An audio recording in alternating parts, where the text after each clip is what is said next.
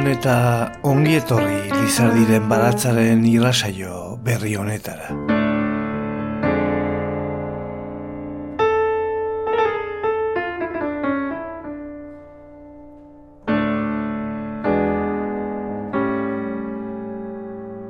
Gipuzkoak Mikel Laboari eskainitako urrezko domina jaso zutenaren senitartekoek 2008ko abenduaren oita iruan. Ekitaldia Gipuzkoako foru aldundiko jargi aretoan egin zen.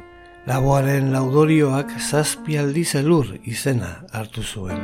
Mikel Laboa hiltzen egunean, elurra izan zen alabako leku askotan. Itz horiekin eman zion hasiera Bernardo Atxagak laboari eskainitako laudorioari. Eta elur malutak izan zituen izpide abeslari zendu berria gogora ekartzeko haren hitzak, haren kantak, ez daitezela astu, ez daitezela gal, elur gainean txorien hankak utzitako arrastoak bezalaxe.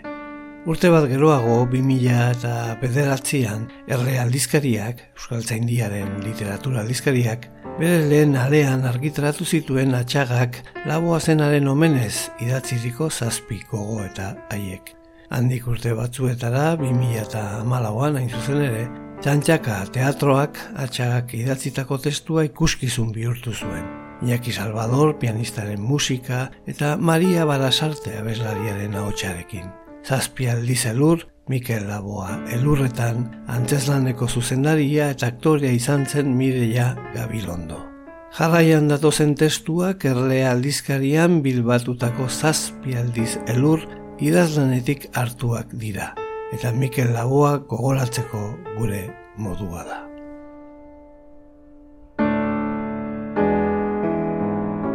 Lizardiren baratza, Jose Luis Padronen irratzaioa,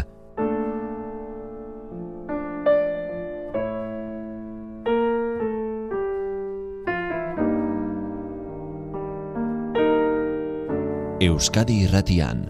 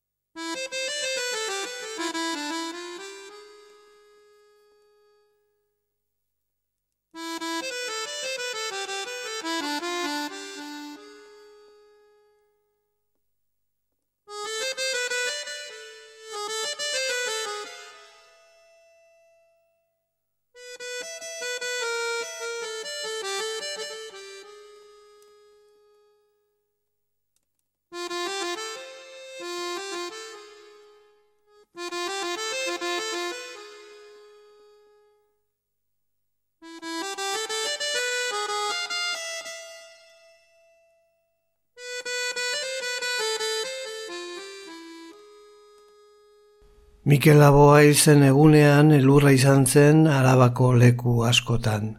Eta ume batek esan zuen albistea eman ziotenean, ederra zela alako egun batean hiltzea. Memoriaren barruetara joan da, umearen esanak Emily Dickinson idazlearen poema labur bat ekarri zidan gogora. Martxoa maite dugu. We like March. Zeinen azken lerroek dioten ederra litzatekela hilabete horretan hiltzea, zozo urdin bukaneroak bere zeru Britaniarrean dabiltzala.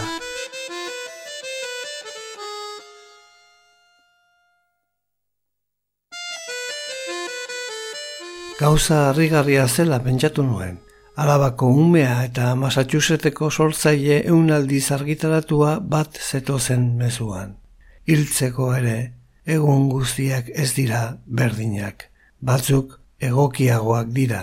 Hobe ordu horretan, egun eder bat egokitzea. Berdin udaberriko izan bere oinetako moreekin ala dio Emily Dickinsonek. Martxoko egunek kolore moreko oinetakoak dituztela. edo negukoa bere elur isilarekin. Funtseskoa da, une zaietan edertasuna lagun izatea. Ideia horretan gauza harrigarri xamarra berriro esan da, bat zetozen gazteizko umea eta Massachusettseko idazlea.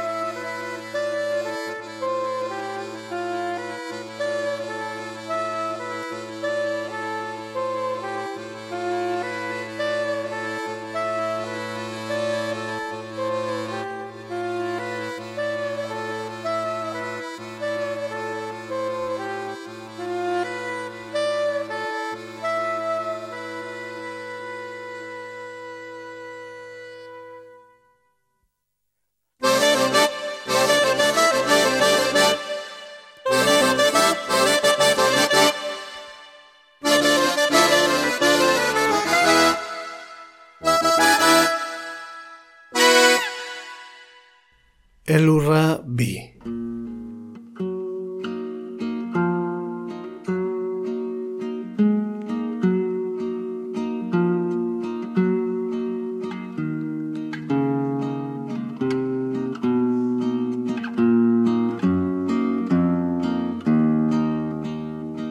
Mila zazpireun eta laroita meretziko udan, hiru eiztarik ume bat harrapatu zuten Abirongo departamentuan, Frantzian.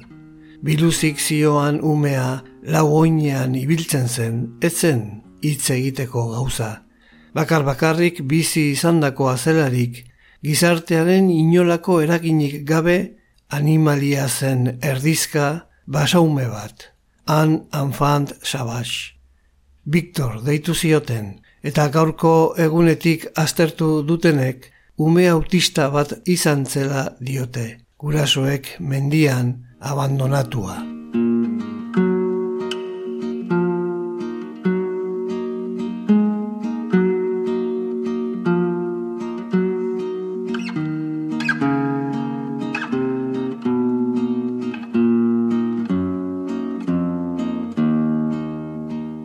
Zazpi urtez zaindu zuen genitar doktoreak.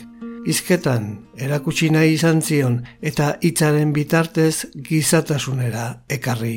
Baina, Viktorrek ez zuen erreakzio handirik erakutsi.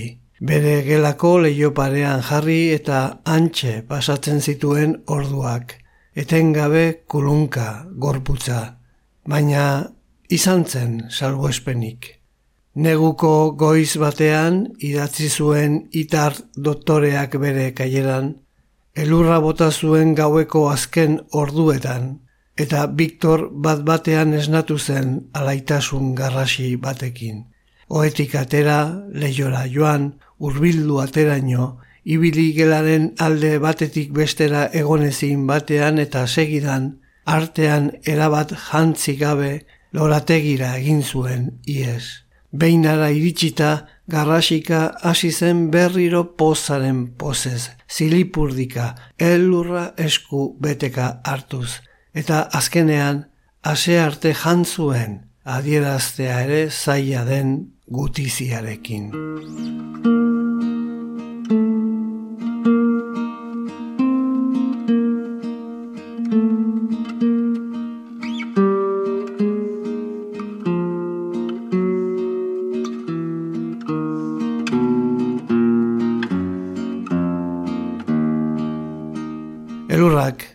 Eten egiten du eguneroko gurpila eta hortik datorkio indarra. Denok jasotzen duguna eta umeek modu berezian. Zuzen eta bortizki esango nuke. Are zuzenago eta bortitzago abirongo Victor bezalako umeek.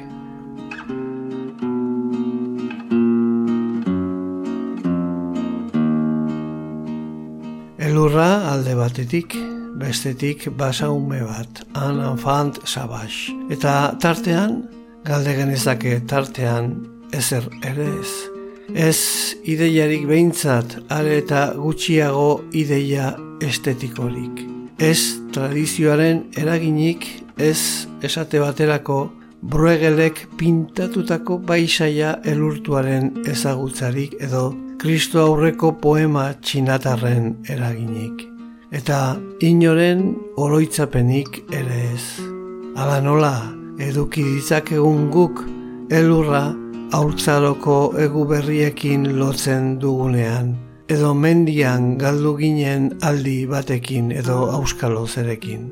Soilik bi alde, bi ertz, harremanetan, elurra bere indarrarekin, eta Viktorren espiritu inozentea edo nahi bada, hutsa.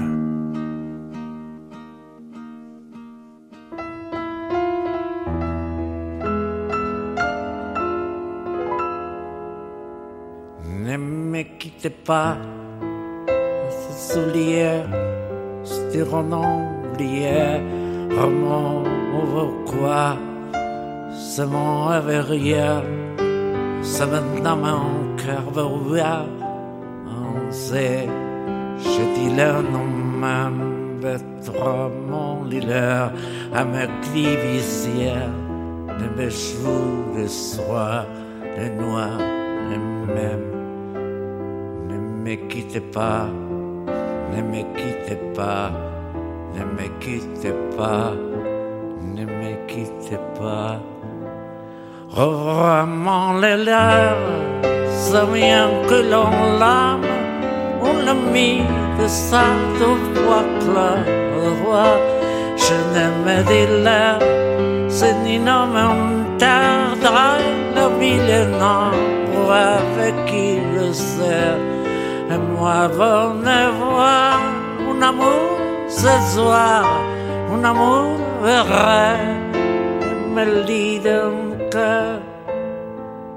Ne me quitte pas, ne me quitte pas, ne me quitte pas, ne me quitte pas, ne me quitte pas, ce ne m'a je dis donc, ardent, redanser votre vigilant de clive, ce moment même, oh tu le vois vraiment à de ce ville à ma foi de le sève de même de toi?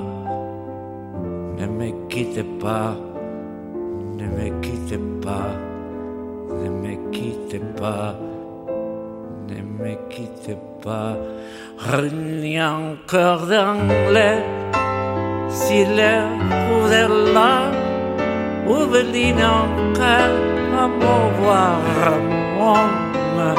Je dois dire dans son pli de âme, à moi faire un dans les vous vers de homme là, voir qu'il y a ma ville, qui dénie cerf de ce vous ne me quitte pas quittez pas. Ne me quittez pas. Ne me quittez pas. Ne me quittez pas. Il se lève de Biria notre oncle lit danser. Votre corps de mon cœur meilleur. Vois-le, je dis dans ce kromek livor buma assemblerat kietan de se liga sev de fatan ne me quitte pas ne me quitte pas ne me quitte pas ne me quitte pas. Elurra iru. Txoripago gorri bat arbol batetarat. Txinaurria lotzen dago izetik lanari. Egun guztietako duen guduari. Kampuan badago orain gauzan hitz biltzeko gero neguan jateko. Baina karga ezin altxatuz, nigarrez da ari. Txoriak itzalpetik, trufa eta irri erran dio. Txinaurria, lepome, itxusi, txirtxila, utzak lan hori ergela, urte oro zelduduk berdin ustarila.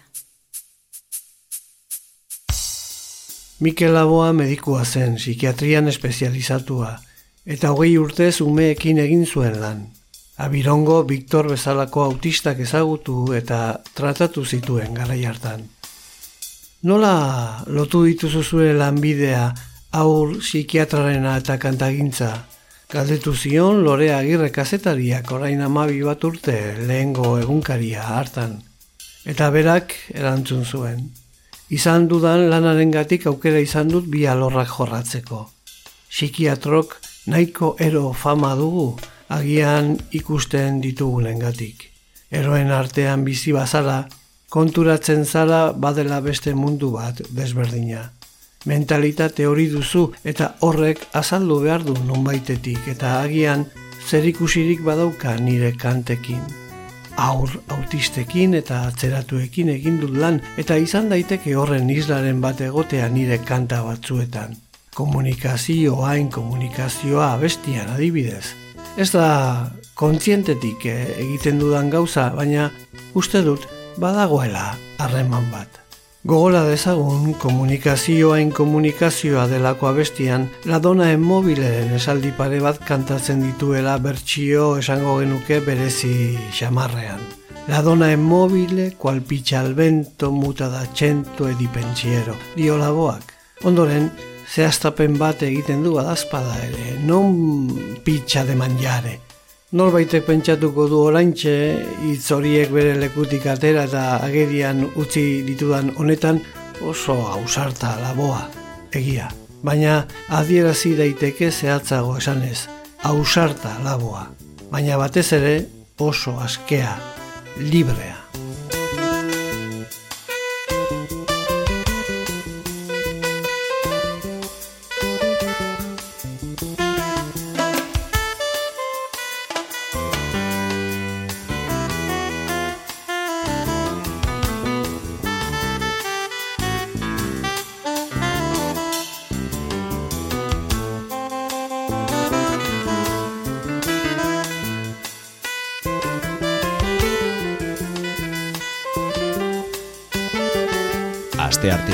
Igandean Lizardiren baratza Euskadi Irratia.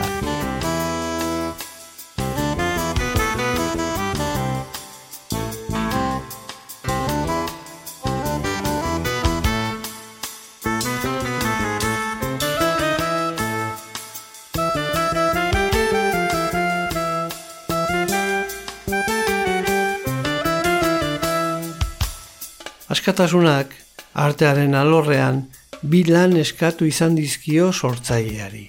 Lehenik, aurre egin behar izan dio gizartearen presioari. Haren eskaera eta zentsura guztiei amore eman gabe. Bigarrenik, aztertu eta berriro pentsatu behar izan ditu tradizioz jasotako adierazpideak eta haien arauak. Akademiarenak bezala akademiaz kanpokoak, sarrienik gaiztoenak. Ez noski jostak eta moduko bategatik, baizik eta barneko zein kanpoko errealitatea hobeto eta ederrago adierazteko aleginari jarraiki. Alaxe Mikel Laboak. Beste arrazoi batzuen artean, bere psikiatra formazioak eta bere psikiatra lanak joera hori hartzen lagundu ziotelako.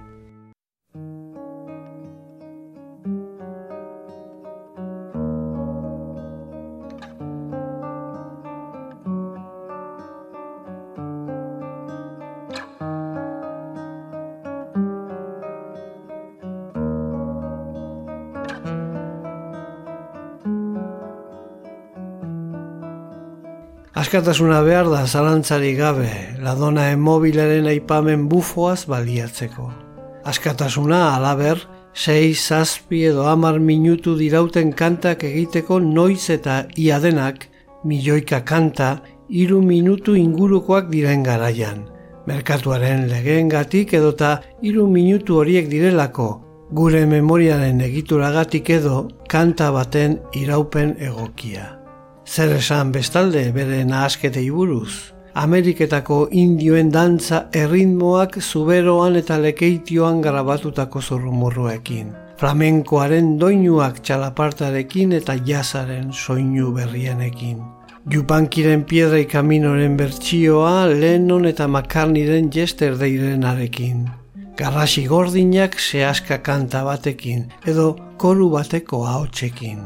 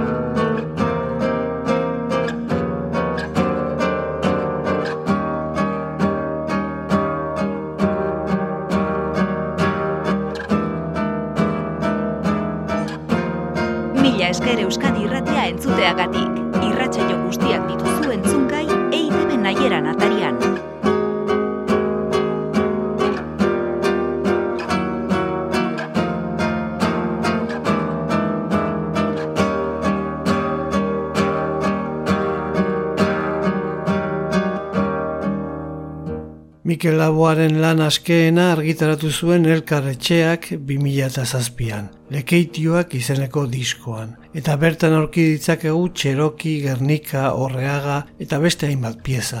Tartean, ospetsuena eta horrela kalifikatzea zilegi bada eredugarriena. Baga, biga, iga. Manueleku honak jasotako letratxo bat zen Mikel Laboak hartu zuenean. Berak eraldatu eta gero, gure musikaren historian sartu den kanta da. Zumeta pintoreak egin zuen lekeitioak diskoaren azala, eta bertan tramankulo bat ikusten da itxasoan doala, eta Mikel Laboa gidari duela. Haren titulua lau hizkuntzatan dator, diskoaren barruan baina askiagerian. Itxas gizon bakartia gerraontzi batean. Navegante solitario en un buque de guerra. Un navigateur solitaire dans a besu de guerre. Alone navigator in a warship. Ondo dago, errepikapena zeren zumeta pintoreak askotan sumatu izan diodan e, zorrostasunarekin bete-betean aipatzen baitu egia. Mikel Laboaren askatasuna handia izan zen. Emaitza aparta, baina ibilera ez da lorategi batean zehar egindako promenad bat izan beldurrik izan altzen nuen lehen lekeitua jendaurrean kantatzerakoan, gadetu zion lorea agirrek egunkariako elkarrizketa hartan. Berak erantzun zuen. Bai, bagaiga bigarekin bai. Gero ere bai egia esan beti izan dut, baina lehenengoarekin bereziki. Nire apuruak izan nituen, xirristi mirristi kantatu eta jendea barrez sumatzen nuen eta batzuetan ere Gernika kantatzeko momentuan txistuak entzun ditut, baina aurrera egin dut. Estutasunarekin baina aurrera. Mikel Laboak jokatutako bataia artistikoan aldian behineko txistuak ez ziren izan ezer. Egokitu zen uko gaiztoagoekin ere. Ikusi zuen bere burua bakartua edota gutxietxia. Badakit gure joera denona gure kulturan nagusi dena adiskidetzearen aldekoa dela eta eriotzako orduan denok sentitzen garela joan denaren aldeko. Erreakzio noblea da agian, baina nola nahi den ez da zilegi pertsona hori gure fantasien euskarri bihurtzea. Eta pertsona hori sortzaile badenean ezin diogu bere ardatza, bere trinkotasuna, bere bakantasuna kendu hartara gure kontzientzia onaren poltsiko batean lau dobla eginda gorde al izateko. Zehatzago adieraziko dut, ezin dira bere izi sortzailea eta bere obra. Marcel Proustek, estendalen kritikari bati esan zion bezala, ez diote ardura sortzailearen bistako ezaugarriek. Auzo ona ala txarra den, iztuna den ala isila, atxegina ala zakarra ardura dio zer obra egin duen eta nola egin duen. Mikel Laboa badakigu auzo ona izan zen, pertsona atsegina, batzuetan isila eta beste batzuetan iztuna. Baina orain, bere obra guztiak mai gainean zabalduta ikusi ahal ditugunean, bere lanarekin lotutako doainak goraipatu behar direla iruditzen zait bai behintzat gizartearen aurrean, belaunaldi berriak gogoan hartuta. Horregatik aipatzen dut bere ausardia, behar beharrezkoa izan zitzaiona bere ideia estetikoak praktikan jartzeko. Horregatik bere askatasuna, bere ideia zabaltasuna. Gogoan izan beraz, zumetaren irudia. Gogoan izan, ala nahi baduzue, nik neuk egin nion erretratu poema ere. Bikin.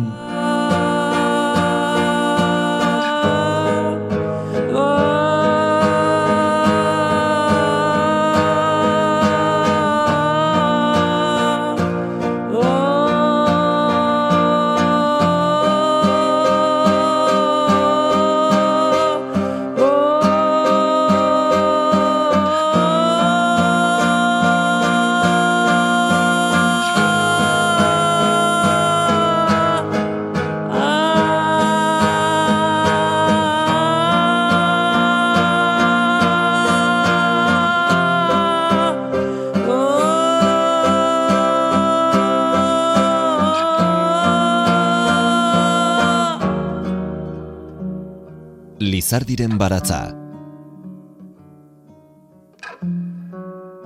Poesia eta musika.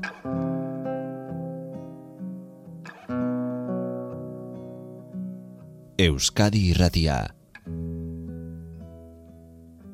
Bere begiak distiratsuak dira urdin urdinak eta hala dirudi guk kalean ikusten diogun bere gorputz apur bat makurtu horren barnean bikin bat bizi dela gordeta, bikin begi urdin bat, urdintasun horregatik ez balitz ikusezin izango litzakena bikin bat iparraldeko lur hotz eta bakartietan jaioa.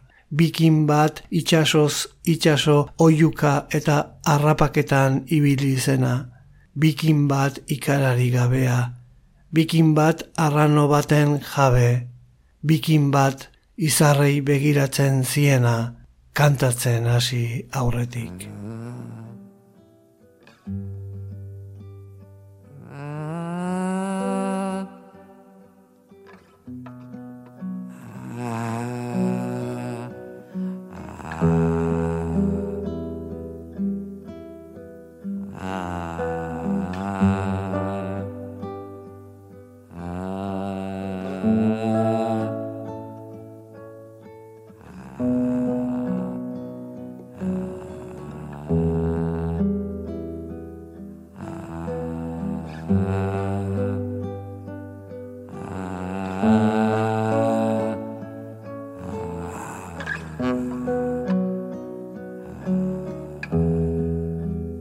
Mikel Aboaren askatasuna, ausardia, orotarikoa zen.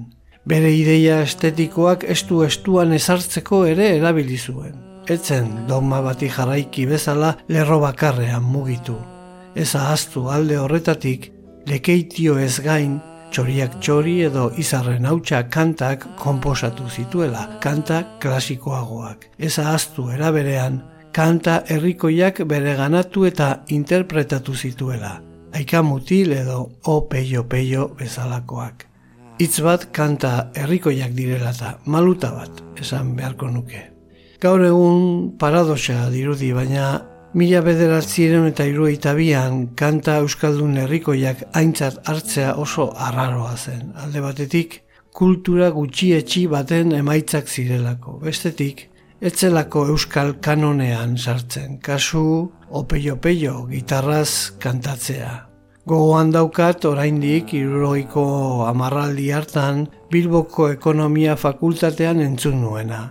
Kolu bat zeukan fakultateak zeinetan gazte kezkatu askok hartzen genuen parte, batez ere hitz egin alizateko. Egun batez Mikel Laboaren lehen diskura eraman nuen, eta koruko bakarlaria zen tenoreak harrituta entzun zuen. Berarentzat, Euskal musikaren berezko adierazpena korua zen. Ekonomia fakultatean komunista asko zegoenez, esan zuen ozenki bigarren intentzio nabarmenez. Horretan bai, horretan Errusia bezalakoa da Euskal Herria. Mikel Aboak beraz, bikin baten indarrez jokatu behar izan zuen kanta herrikoiak interpretatzerakoan ere. Beste hitz bat, beste maluta bat, interpretazioari buruz. Gonzalo Suárez, zinegile eta idazlearekin egokitu nintzen behin eta galdegin nion zertzen garrantzizkoena pelikula bat egiteko orduan.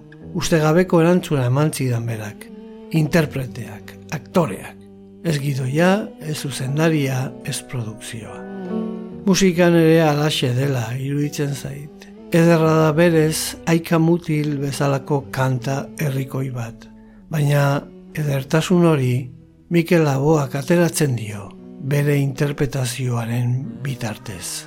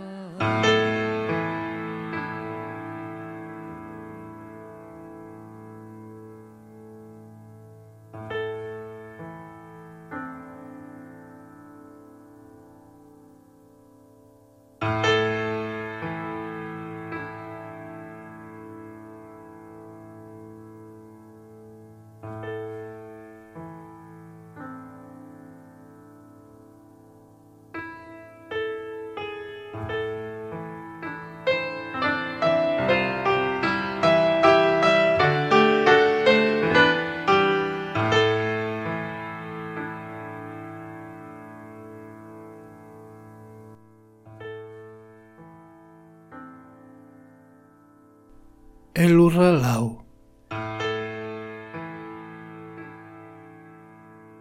Ips Bonfoa frantziako poeta bada, matematikaria eta filosofoa kultura handikoa. Mila bederatzi eta laroita maikan, elurraren hasiera eta bukaera argitaratu zuen, debu efanderan eta bertako poema batean aladio. Elurra ari du, arima, zer behar duzuzuk zure jaiotza eternaletik ez duzuna.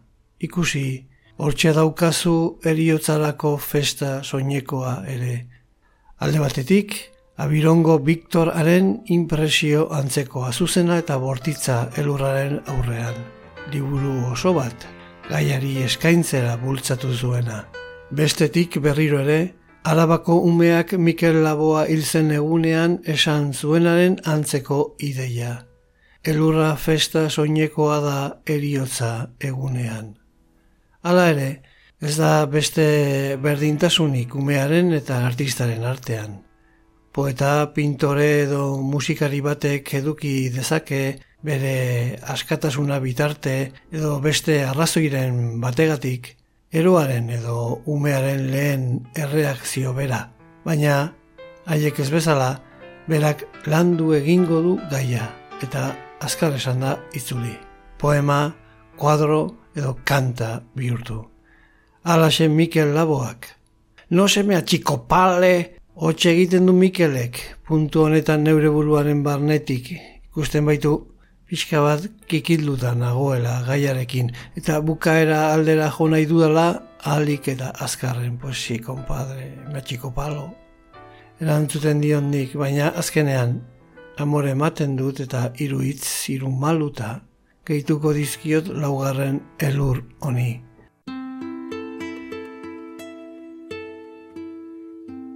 Lehena, Mikel Laboaren erantzun bat gogoratzeko. Komikoak eta paiazoak izugarri gustatzen zaizkit, zioen Mikel Laboak egunkariako elkarrizketan. Zineman Charlotte Keaton kantinflas eta gaur egun Budi Allen. Bestalde, Charlie River edo Kolombaioni pailazoekin primeran pasatzen dut izugarri maite ditut, baita antzerkia ere. Bigarrena, Joan Brosa abanguardiako artista katalanaren poema bat gogoratzeko. Pompeu Fabraren omenaldirako poema bat eskatu zioten Joan Brosari eta berak hause idatzi zuen Dix en el centenari de Pompeu Fabra. Omenaldi diskoa Pompeu Fabraren eungarren urte hurrenean, onaino poema, maixuaren ahotsa entzuna izan ez gero, diskoa erosi beharko duzu. Hirugarren hitza edo maluta, aurreko biak batzeko. Txarri Ribelen eskultura bakarran idakidala, Bartzelonako Joan Brosa parkean dago, eta txarlotena ere antxe dago. Esan nahi baita, abanguardiako artista asko kumorearekin egin dutela lan, parodiarekin, absurdoarekin, eta jokaera horren oinarrian hizkuntza artistiko eta ez artistikoi buruzko mesfidantza suma daitekela. Hizkuntza asko idazteko, pintatzeko edo kantatzeko modu asko utxik daude. Ez dute ez egiazkorik adierazten.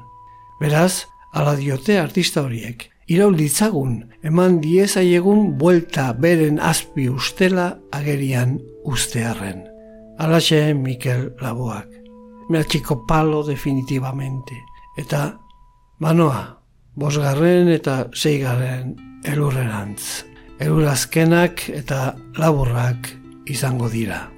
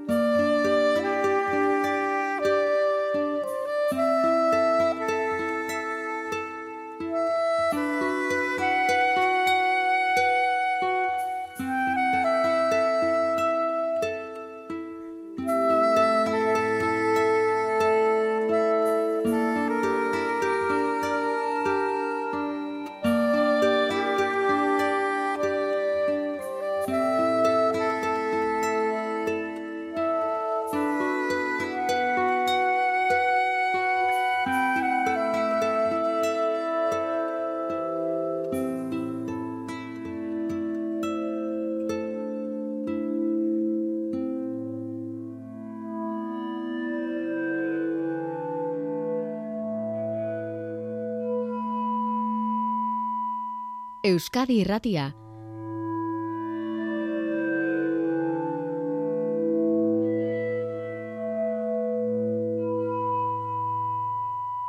Lizardiren baratzean.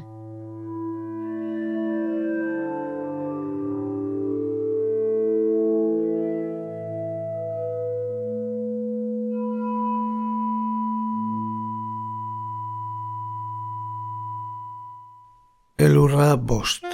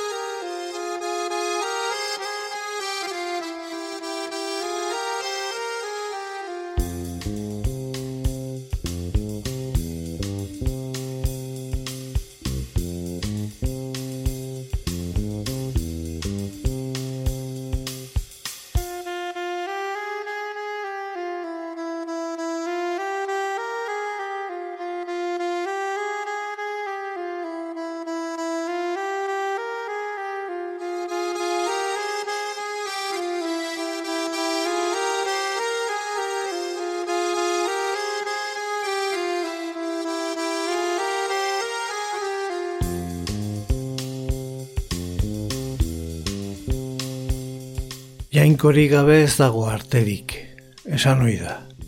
Ezin da noski bai estapena estu estuan onartu naiz eta kasu askotan, Eduardo Txillidarenean beste inora joan gabe, estu estuan ere egia izan.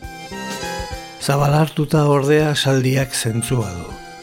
Artearen oinarria ez dagoela artearen baitan dio baizik eta kanpoan. Artearen oinarria morala dela. Pentsa dezagun orain urrutiago joanez, kubismoan edo surrealismoan. Biak alabiak ere garaiko zientziaren aurkikuntzekin lotu ziren. Lehena, atomoaren fizikarekin. Bigarrena, psikoanaliziarekin. Eta alde horretatik, helburu ezera bat artistikoak aitortu zituzten. Berriro esan da, moralak. Eta zer esan Jorge Oteizaz, alde batera, kezka religiosoa bestera kezka politikoa, Euskal Herria altxatu naia. Mikel Laboak ere izan zuen oinarri hori bere jardunean. Etzen formaz bakarrik arduratu, laugarren elurrean umoreaz eta umorearen lanaz hitz egin dut, lan moralaz. Orain, bere konpromisoa adierazten duten izen batzuk aipatuko ditut. Kantatu zituen hainbat letraren egienak. Josean hartze. Xavier Lete, Joseba Sarriona India, Bertol Brecht, Salvador, Salvador Espriu, Atahualpa Yupanki, Geitu izen horiei Euskal Kanta Herrikoiak, eta gehiena esana dago.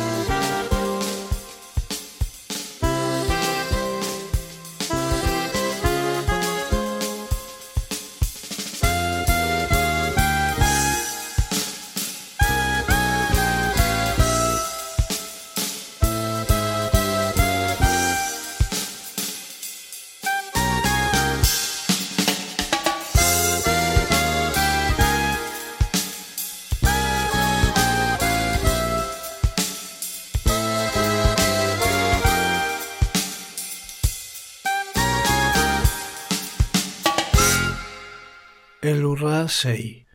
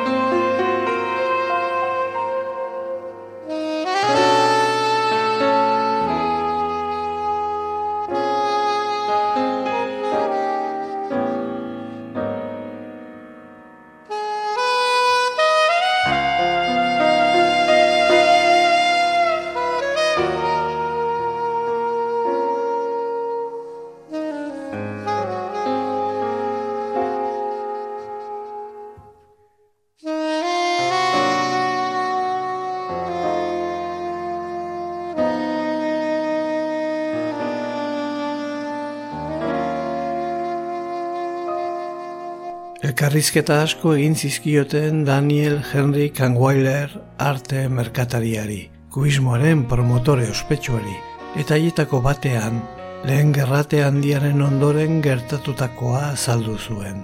Labur, atzera pauso bat eman zuten artistek eta haien arteko askeenek eta usartenek ere aurreko lana astu eta figuraziora jozuten.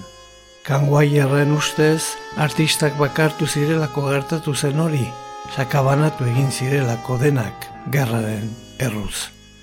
Talderik gabe, interlokutorerik gabe zioen kanguaierrek artistak ikildu egiten da. Galdu egiten du bere buruan duen konfiantza. Badakigu Mikel Aboak, itxas gizon bakarti bihurtu aurretik, hainbat kide izan zituela arauak hautsi eta adierazpide desberdinak bilatzeko orduan. Hala, Juan Jose Lasa psikiatra nola jaraian taldeko kideak edo ez dok amairukoak. Bai, ikimilikiliklik ikuskizunean berarekin ibili zirenak, hartzean aiak, Jose Mari Zabala, eta bai, irurogietako euskal artista plastikoak. Oteiza, Luis Bagerdi, Ramos Uranga, Amnestoi eta Zumeta tartean. Badakigu, baita ere, lagun izan dituela kontzertuetan eta grabazio estudioetan Iñaki Salvador, Josetxo Silgero eta beste artista asko. Hala ere, Mikel Laboari lagun batek eman zion konfiantza erabatekoa eta babes intelektuala. Marisol Bastidak. Ez dakigu zer egingo zuke Mikel Laboak isolaturik egon izan balitz. Dakiguna da, Marisol Bastidaren laguntzarekin ez zuela a ti.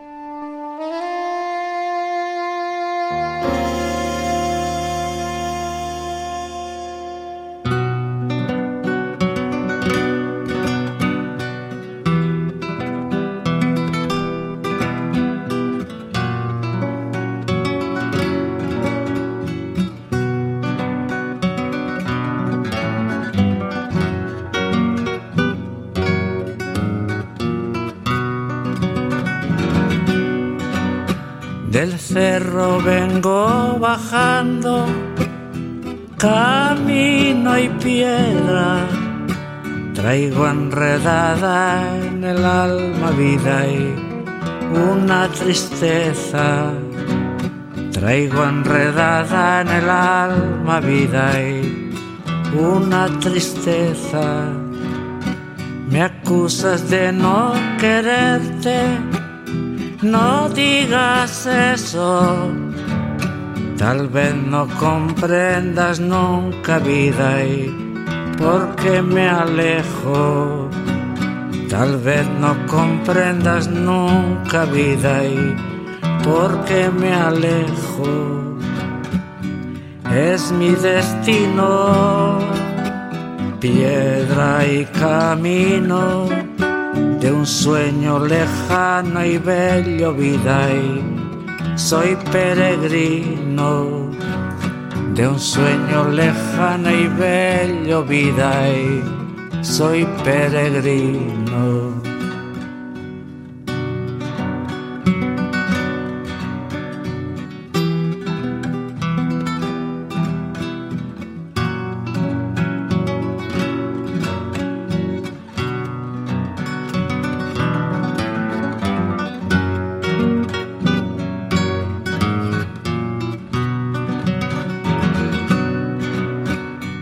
que la dicha busco, vivo penando. Cuando debo quedarme vida y me voy andando.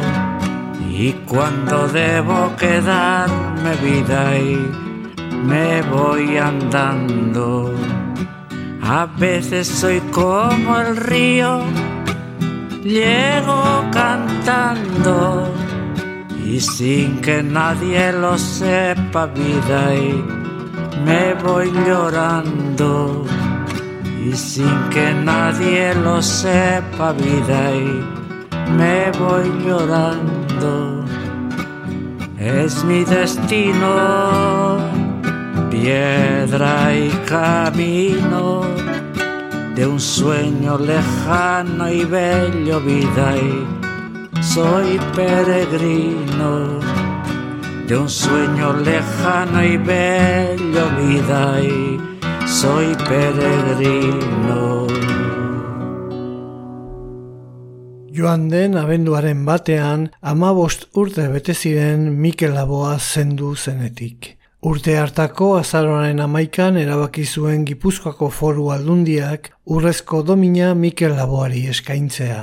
Abenduaren batean jakin genuen ordea Euskal Kantugintzako ikonorik maitatuena goizean hilzela. Aurretik ezarritako itzordura omenaldi bero bat egiteko probestu zuten 2008ko abenduaren hogeita irua. Laboa zenaren emazteak eta alabak jaso zuten urrezko domina. Benardo Atxagak laboari eskaini zion laudorioak zazpi aldi zelur izena hartu zuen. Mikel Laboa hil zen egunean, elurra izan zen arabako leku askotan, eta ume batek esan zuen albistea eman ziotenean, ederra zela alako egun batean hiltzea. Haren hitz horiekin eman diogu hasiera gaurko irrasaioari, eta haren azken hitzekin emango diogu bukaera zazpi bider zorion urteko lehen alean. Mi esker zuen arretagatik datorren asterarte. Lizardiren baratza Euskadi irratian, Jose Luis Padrón. Eta azken azken elurra zazpigarrena.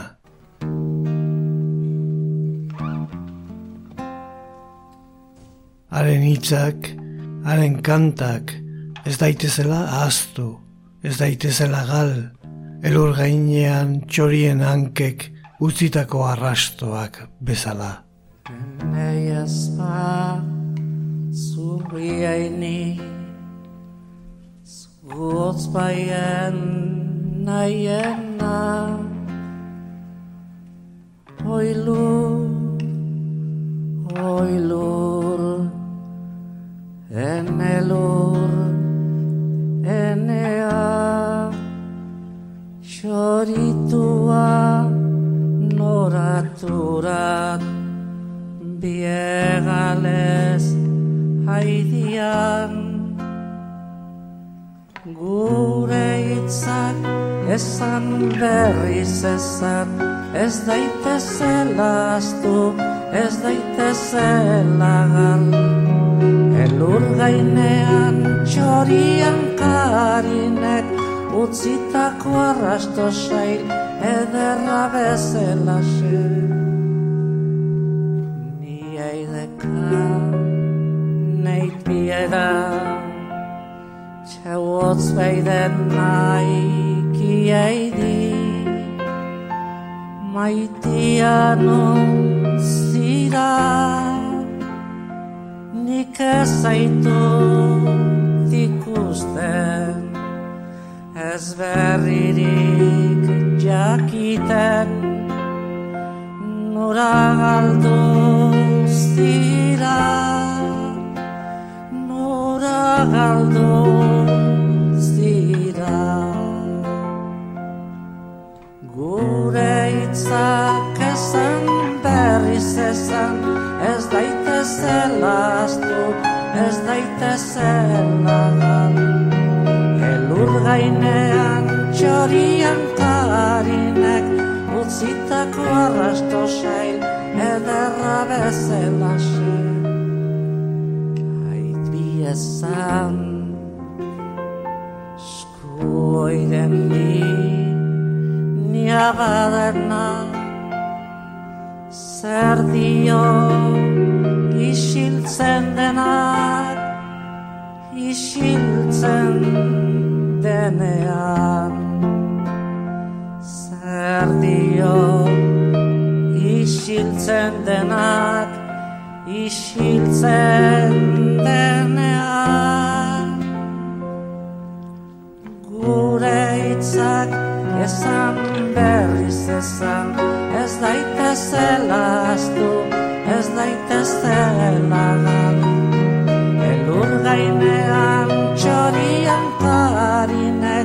utzitako arrasto zail ederra bezala xe Iaida zaitia zuinin Skotz baiden neikia Gizon galdua nor lagunduko Miseria sufri dutena